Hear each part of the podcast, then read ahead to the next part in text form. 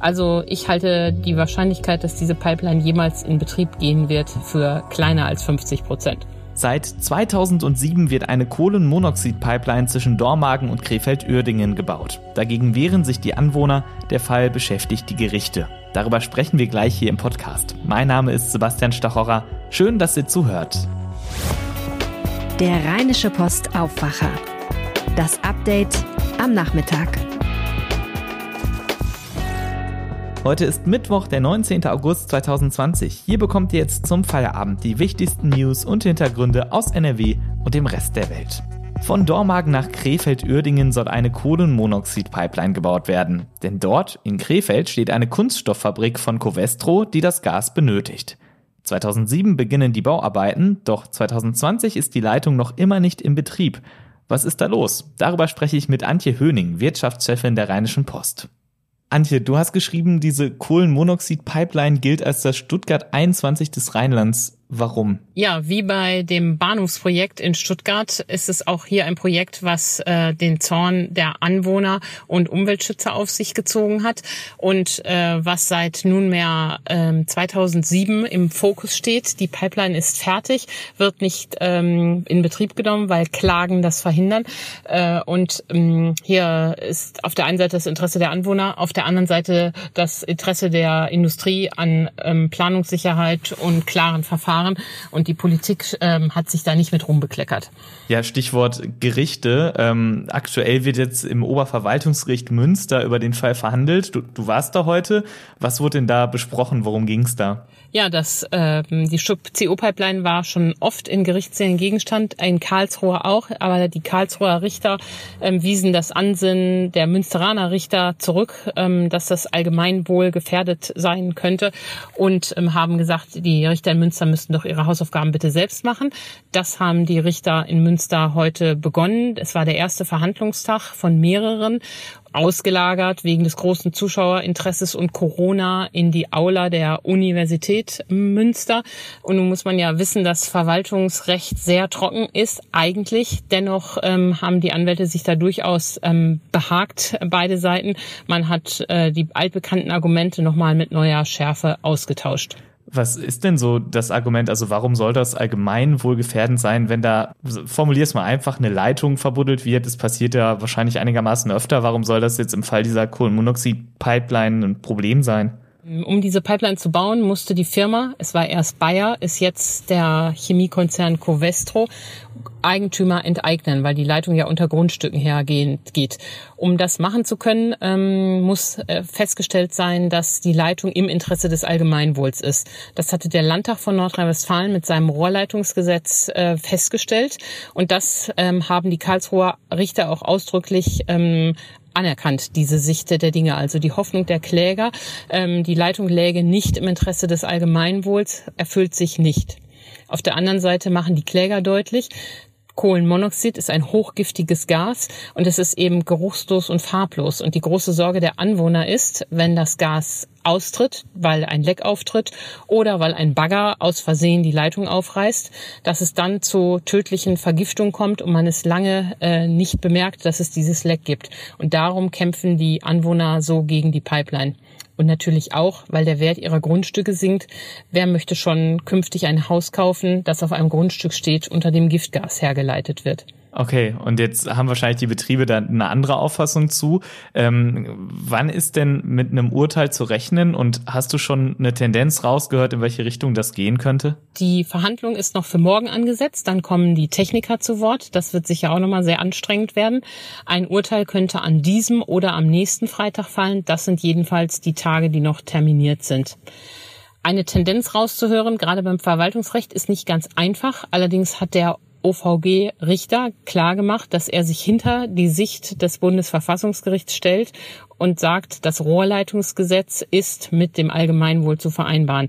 Wer also gehofft hatte, über diesen Dreh die Leitung stoppen zu können, das wird nichts. Und der Richter hat auch klargemacht, dass es zwar ziemlich viele Pannen in den letzten 13 Jahren gegeben hat, dass diese womöglich aber nicht groß genug sind, um das Projekt noch zu stoppen. Allerdings haben sich Bayer und Covestro, die für diese Pannen verantwortlich sind, durchaus nicht immer geschickt benommen. Sie, die, die Planung wurde mehrfach geändert, es wurde eine andere Matte eingelegt, Gericht. Das, darum wird besonders gestritten, so eine Schutzmatte. Und es ähm, wurde auch am Anfang wohl nicht genug die Öffentlichkeit beteiligt. Darum ging es dort heute sehr ausführlich. Mein Tipp, aber äh, das Urteil fällt erst nach dem Ende der Verhandlung ist. Die Punkte, die die Kläger vorbringen, die vielen berechtigten Punkte, werden am Ende nicht reichen, damit das Gericht die Pipeline stoppen kann. Aber es gilt der alte Spruch auf Gericht und vor hoher See, wir müssen das Urteil abwarten. ja, klar. Mal gucken, was, was sich da ergibt. Ähm, wir werden da bestimmt auch darüber berichten. Spielen wir das jetzt einmal durch, wenn das Urteil so kommt, wie du das jetzt rausgehört hast. Ähm, das darf in Betrieb genommen werden. Wie lange dauert das denn dann noch, bis da wirklich äh, das erste Gas durch die Leitungen fließt? Ja, das ist wirklich eine Trauergeschichte. Wie gesagt, 2007 fiel der Startschuss für die Pipeline. Jetzt ist sie nahezu fertig. Es müsste nach dem Urteil noch eine neue Geogrid-Matte, eine Schutzmatte eingebracht werden, damit Bagger nicht so leicht die Leitung aufreißen können. Und bisher hatte Covestro immer gesagt, das geht dann ganz, kann dann losgehen. Nun treten auch die auf die Bremse und sagen, ja, Abstimmungsprozesse, Planungsprozesse, das wird noch Jahre dauern. Ich schließe nicht aus, dass am Ende die Beteiligten sagen, okay, wir haben recht, aber es reicht jetzt. Die letzten 13 Jahre kamen wir ja auch ohne die Pipeline aus und ähm, man findet eine andere Lösung. Also ich halte die Wahrscheinlichkeit, dass diese Pipeline jemals in Betrieb gehen wird, für kleiner als 50 Prozent. Es war doch aber das Argument für diesen Bau dieser Leitung, dass es diese Kunststofffabrik von Covestro gibt in Krefeld-Uerdingen und dass sie dieses Gas für die Produktion da vor Ort brauchen. Was wird denn dann aus der Fabrik, wenn es die Leitung nie gibt oder wenn man die jetzt doch nicht braucht? Hat sich daran was geändert? Die brauchen das Kohlenmonoxid in Krefeld-Uerdingen als Vorprodukt. Die können das da im Moment auch selbst herstellen, so läuft das ja schon eine Weile. Allerdings ähm, hätten sie eben gerne zur Absicherung das Gas aus Dormagen. Das kann man ja auch verstehen. Und aus Sicht von Covestro ähm, ist das natürlich auch unglaublich. Sie kamen ein vom Landtag genehmigtes Gesetz, sie haben einen von der Bezirksregierung genehmigten Bescheid und dann geht die Klagewelle los und 13 Jahre brauchen deutsche Gerichte und deutsche Behörden, um diesen Beschluss Beschluss umzusetzen. Dass die echt sauer sind, kann ich auch verstehen. Aber ich könnte mir denken, dass da längst die Alternativplanungen laufen, weil es ja auch ähm, immer nicht abzusehen war, ob die Pipeline dann am Ende den gerichtlichen Segen bekommt. Ich vermute, man wird sich nach Alternativen umschauen. Wenn man die nicht findet, ist es, wäre das problematisch für den Standort ähm, Krefeld-Uerdingen, weil die sind darauf angewiesen, günstig dieses Vorprodukt ähm, zu bekommen. Und das wäre sicher keine gute Nachricht und ein zu hoher Preis, wenn dann die, der Standort äh, Krefeld-Uerdingen auf Dauer geschwächt, wenn nicht gar gefährdet wird. Okay, dann halten wir das mal weiter im Auge. Erstmal das Urteil, entweder noch diese oder nächste Woche und was dann da weiter passiert. Vielen Dank fürs Gespräch, Antje Höning. Dankeschön, gerne. Dieser Podcast hier ist übrigens möglich, weil viele von euch uns mit einem RP Plus Abo unterstützen. Vielen Dank dafür. Wenn ihr noch kein RP Plus Abo habt, aber das einmal ausprobieren wollt, dann schaut mal auf rp-online.de-aufwacher-angebot. Und damit zu weiteren wichtigen Meldungen zum Tag mit Stand 16 Uhr. Auf einer Berliner Autobahn hat ein Mann gestern Abend Jagd auf Motorräder gemacht und diese bewusst angefahren. Das hat ein Sprecher der Staatsanwaltschaft Berlin heute mitgeteilt. Ein 30-jähriger Iraker hatte zwei Motorradfahrer und ein Auto gerammt und einen weiteren Wagen gestreift. Die Behörden gehen nach derzeitigem Ermittlungsstand von einem islamistisch motivierten Anschlag aus, sagte Berlins Innensenator Andreas Geisel von der SPD. Gegen den Täter wird nun wegen versuchten Mordes in mehreren Fällen ermittelt. Wir haben diese Woche ausführlich über einen Polizeieinsatz in der Düsseldorfer Altstadt berichtet. Ein Polizist hatte einen 15-Jährigen mit dem Knie am Kopf auf dem Boden fixiert. Der Vorfall wurde gefilmt und im Netz häufig geteilt. Nun ist für Samstag ein Protestmarsch für Düsseldorf angekündigt worden.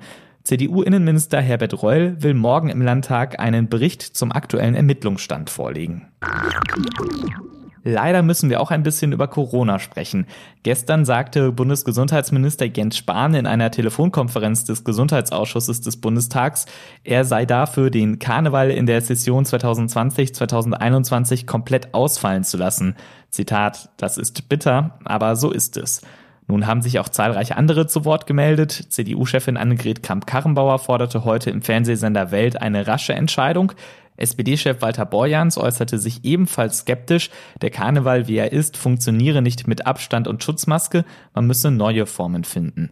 Auch NRW-Gesundheitsminister Karl-Josef Laumann aus der CDU sagte, er könne sich Karneval bei der derzeitigen Infektionslage nicht vorstellen. Mit einer endgültigen Entscheidung wolle er aber noch einige Wochen warten. Dafür plädierten auch die Karnevalsvereine, man solle nicht im Sommer schon den gesamten Karneval absagen. Am kommenden Dienstag, am 25. August, berät das NRW-Regierungskabinett über eine Begrenzung der Personenzahl bei größeren Veranstaltungen. Die aktuell gültige Corona-Schutzverordnung sieht keine solche Obergrenze vor. Wenn es aber eine solche Grenze dann bald doch gibt, hätte das wohl auch Auswirkungen auf das geplante Konzert in Düsseldorf am 4. September. Bis zu 13.000 Menschen sollen dort zu diesem Event mit Brian Adams und Sarah Connor kommen. Laumann sagte, das könne er sich derzeit nicht vorstellen. Deutliche Worte nach dem EU-Sondergipfel. Die Staats- und Regierungschefs der EU-Staaten werden das Ergebnis der umstrittenen Präsidentenwahl in Belarus nicht anerkennen.